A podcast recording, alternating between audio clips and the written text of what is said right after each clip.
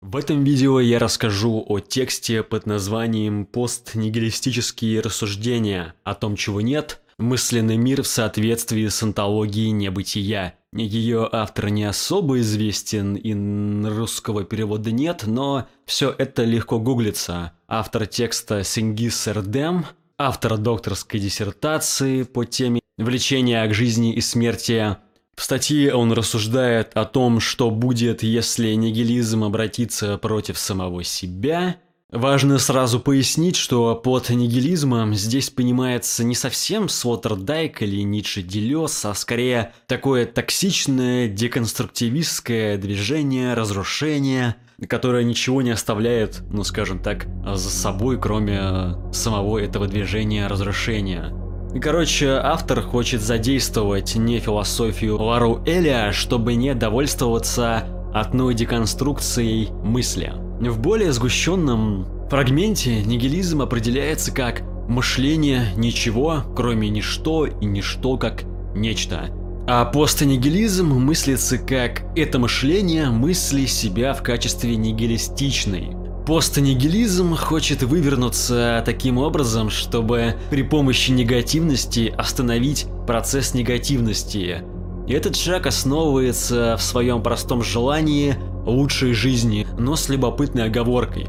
Типа да, можно жить по-ницшеански, проживая нигилизм, который преодолевается в процессе творческой жизни и наоборот, но так могут не все. И автор, по сути, прямо пишет, что он один из тех, кто не может жить по-ницшеански и просто исходить из своей имманенции и там ничего не делать или делать что угодно и э, подобное. Поэтому он говорит, что если ученые будут творить науку только ради науки, то весь ее прогресс приведет к уничтожению Земли. И он будет пытаться обосновать то, что философия как то, что что философия, как то, что должно быть способно помыслить благо, должно это делать. Потому что только это вернет смысл науки. Короче, он хочет, чтобы философия помогала справляться с большими проблемами и все такое. В каком-то месте он напишет, что его цель это научиться использовать реальность влечения к смерти как внутреннюю экстериорность, конституирующую субъекта как творческого агента изменений в настоящее время.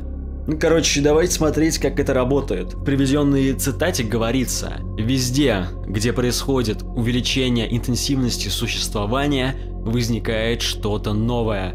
Все зависит от степени бытия живым, чем более вы мертвы, тем менее интенсивно ваше существование и, следовательно, со временем вы становитесь менее творческим. Мы называем это комфортным оцепенением или немотой, как это обычно называют в обществе. Все эти детали на пути к тому, чтобы стать более требовательными и точными в отношении природы, жизни как творческого акта. Тогда как сам текст начинается с около будюанского определения философии как процесса размещения относительной вечности, протекающего во времени, где не может быть такого идеального мира или бытия, которых могли бы которые могли бы быть избраны философией, чтобы противопоставить их миру, где мы живем. Но при этом подчеркивается, что этот процесс философского отбора подразумевает желание оптимизации будущего таким образом, чтобы было, если не лучше, чем сейчас, то хотя бы не хуже. Автор что имеется в виду, что сейчас хуево, не очень хорошо, дальше будет проясняться. Автор ставит в самом начале вопрос, который может показаться банальным, то есть что надо делать, чтобы хотя бы замедлить ухудшающееся состояние людей и мира. Сразу же можно заметить обратную сторону этой логики, что, возможно, весь этот процесс, который стремится актуализировать ряд более положительного будущего, на самом деле является просто еще одной, хоть и творческой, но бессмысленной борьбой, которая все только замедляет и делает хуже. Второй уточняющий момент о том, чем является философия, говорит, что философский процесс – это диалектический процесс, который выполняется в природе. И наука таким образом становится условием философии. Примечательно, но здесь в полной мере восстанавливаются категории давно деконструированы а, всеми подряд, хорошего и плохого, потому что это банальное логическое требование, используйте эти слова, если вы хотите говорить о позитивном способе быть и о позитивном будущем. Собственно, поэтому здесь восстанавливается диалектика, но диалектика не такая, что в конце абсолютный дух всех спасет, а, потому что это было бы настаиванием на едином, а здесь используются ресурсы Байдю, чтобы от этого ускользать.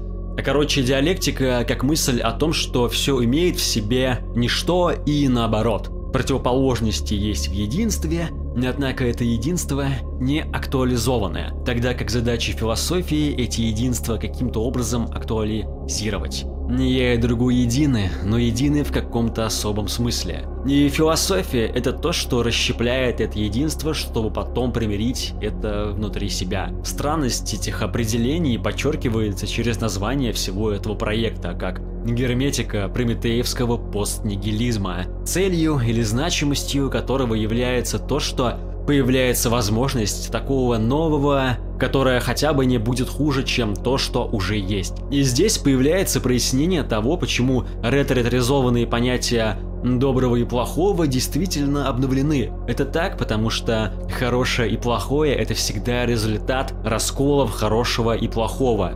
Заход, который возможен только в диалектике. Кант задает различие между вещью в себе и вещью для нас, если вещь в себе мыслима, а Кант ее мыслит, то она ноумен. Ноумен можно помыслить, но нельзя познать. Что точно можно познать, так это трансцендентальную базу Канта, согласно которой время находится на уровне трансцендентальной структуры, именно поэтому про изменения можно говорить на уровне вещи для нас, потому что для изменения требуется время. Субъект не только составляет и организовывает вещь в себе, преобразовывая ее вещь для нас, но и сам составляется и организовывается в процессе преобразования. Вещи в себе, вещь для нас. Короче, что нужно, чтобы субъект изменился?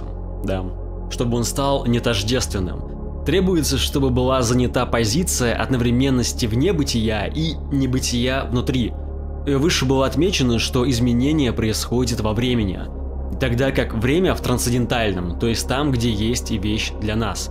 То есть для изменения бытия требуется размещение бытия в определенном мире, где есть время.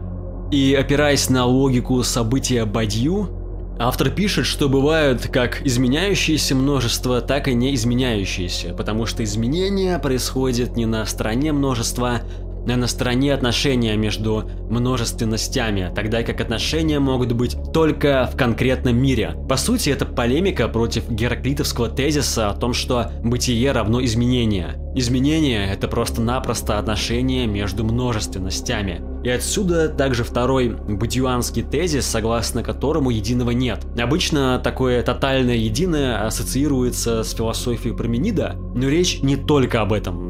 Нет такого единого, которое у Гераклита называется становлением. Ну, типа тезис, да, что бытие это становление, это тоже единое, и его тоже нет. Эм, то есть, эм, вот эти э, микрочелы, оттачивая картофелечистку, хотят сказать, что вообще никакого единого нет. А если у вас есть м, хоть какое-либо единое, хоть виртуальное, как у Делеза, то вы фашист. Именно так происходит мышление небытия. Если нет единого, как единого, не как э, множество, не множество как единого, то остается множество без единого, которое мыслится как ничто. Собственное небытие единого – это мечта о том, чтобы множества не были ничем ограничены. Через бадью множества определяются как разнородные или гетерогенное распространение. Что-то существует, потому что это множественное существо, которое имеет самоидентичность, которая приписывается ему через трансцендентальное. Это можно назвать трансцендентальной индексацией.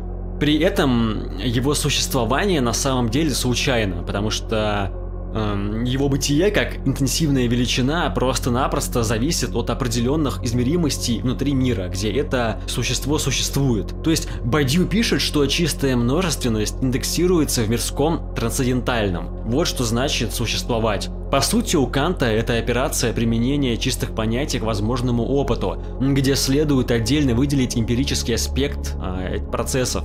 Одно дело, когда внешний множественный мусор подводится под понятие, чтобы был опыт. Другое дело, чисто эмпирическая составляющая этого. Типа, э, Паланду внешне может тебя уничтожить. Вот и подводи это под понятием. Бунт эстетики, бунт искусства.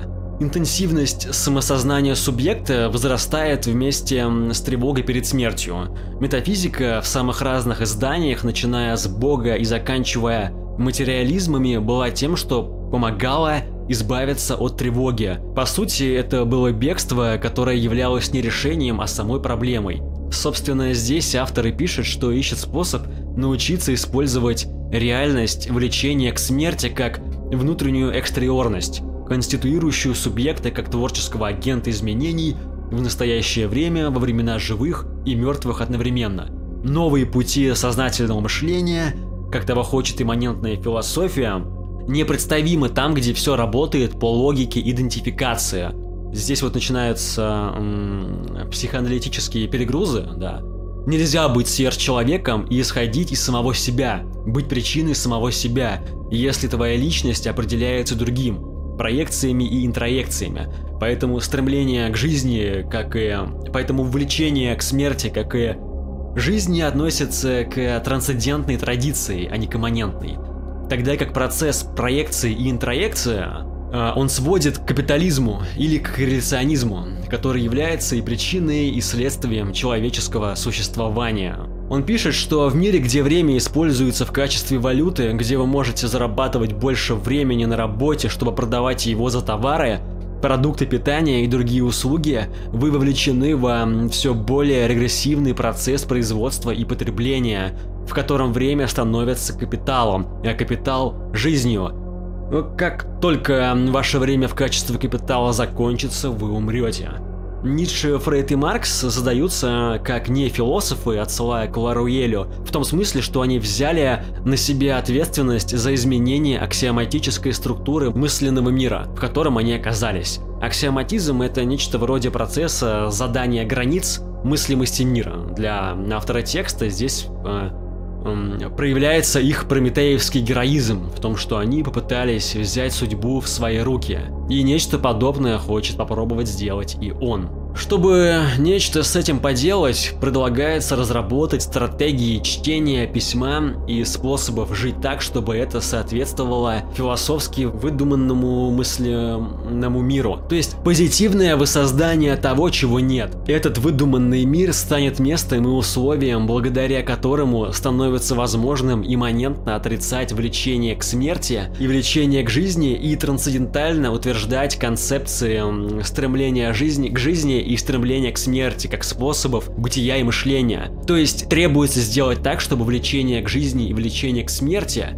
из форм знания сделались способом бытия и мышления, что, как считает автор, приведет к порождению хрупкого конфликта между трансценденцией и имманенцией через появление двух компонентов динамического спекулятивного аппарата, который будет поддерживать условия возможности для имманентного вмешательства в мысли современного человека из условий невозможности, что позволяет обойти антропоцентрические установки.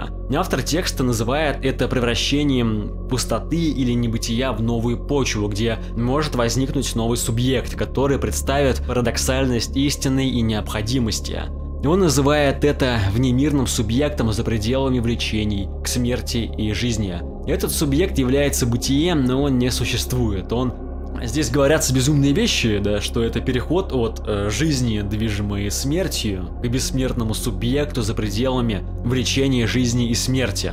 Потому что сама конечность человека как будто бы, прирав... как будто бы приравнивается, ну скажем так, капитализму или каким-то вмененным ему индексам и категориям, которые не соответствуют ничто, как, ну скажем так, подлинной реальности и бесконечным множеством.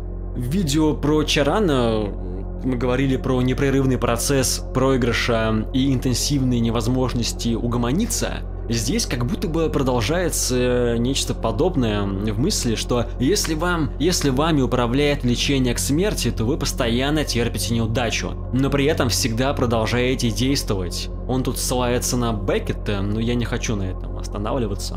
Влечение к смерти – это то, что в ответе за производство вечных истин, в чем пытался наиболее всего преуспеть Декарт – который своим парадоксальным запалом пытался дать начало чему-то невечному, исходя из невозможности. Человек стремится сделать истинным то, что неизвестно там, где он является непокорным, согласно Канту, против чего и направлено на образование и культивирование человека. Картезианский субъект со всей своей меланхолией застрял в неразличимости между мыслью и бытием, потому что он есть только когда мыслит о существе, которое может оказаться сам. И именно поэтому он хочет небытия. Делезианская мысль о том, что повторение – это повторение различия, здесь мыслится как причина того, почему человек на чем-то настаивает. Потому что эти мелкие различия или молекулярности – это то, что растворяет все, в чем существует человек, что делает и э, говорит, э, что делает и говорит человек, растворяется в молекулярных компонентах языка, то есть поддерживается его химически активный баланс сил. Однако, поскольку субъект расщеплен, он имеет символическую идентичность, которая насильно воздействует на внутреннюю пустоту субъекта. Субъект постоянно убегает от мнения о себе, выражая, выражая себя в языке и через язык. Это так, потому что он существует между бессознательными влечениями и сознательными желаниями чтобы появилось что-то новое, делезианское, однозначность бытия должна прийти к смерти, как завершению потока. В смерти бытия станет бытием в себе или небытием, где все, что отделяется от ничто и будет новым. Это и есть безличная жизнь. Автор предполагает, что Ланд бы назвал это космической шизофренией. Ларуэлевское, шмидтовское понятие решения, которое описывает процесс философии, когда философ принимает решение, что, например, идеализм — это база, а материя — это нехватка идеального. Это у Лоруэля, а у Шмидта это, э, ну скажем так, э, верховное право суверена. Здесь, короче, решение используется как то, от чего следует отказаться. Но в целом имеется в виду то, что ничего не говорится об онтологических структурах за пределами феноменального. Спекулятивный реализм тоже задается как постнигилистический мыслительный мир, где стираются различия между материализмом и идеализмом и трансцендентностью и имманенцией. Это все про ларуэлевскую одностороннюю дуальность, согласно которой один из терминов дуальной пары оказывается, отказывается от отождествления со вторым термином и вообще не стремится к какому-либо соприкосновению с ним. В то время как второй термин, напротив, стремится прикоснуться к первому вплоть до отождествления с ним. Приводится ссылка на мысль Жижика о необходимости фантазии для доступа к реальности, потому что реальность сама устроена как фантазия, то есть корреляционистский доступ к реальности закрыт для картезианского субъекта, потому что реальность сама расщеплена в себе. Возможно, что разрыв символического и реального заложен в самой реальности, как разрыва между чем-то и ничем. Здесь приводится и Миису, э, который пишет о необходимости контингентности на основании контингентности корреляции. И все это используется для мыслей о том, что нужно установить некорреляционистское отношение к миру как чистой множественности. Короче, все это про выработку нового способа существования в мире таким образом, чтобы быть в отношении к внешнему внутри этого мира некорреляционистского отношения к ничто.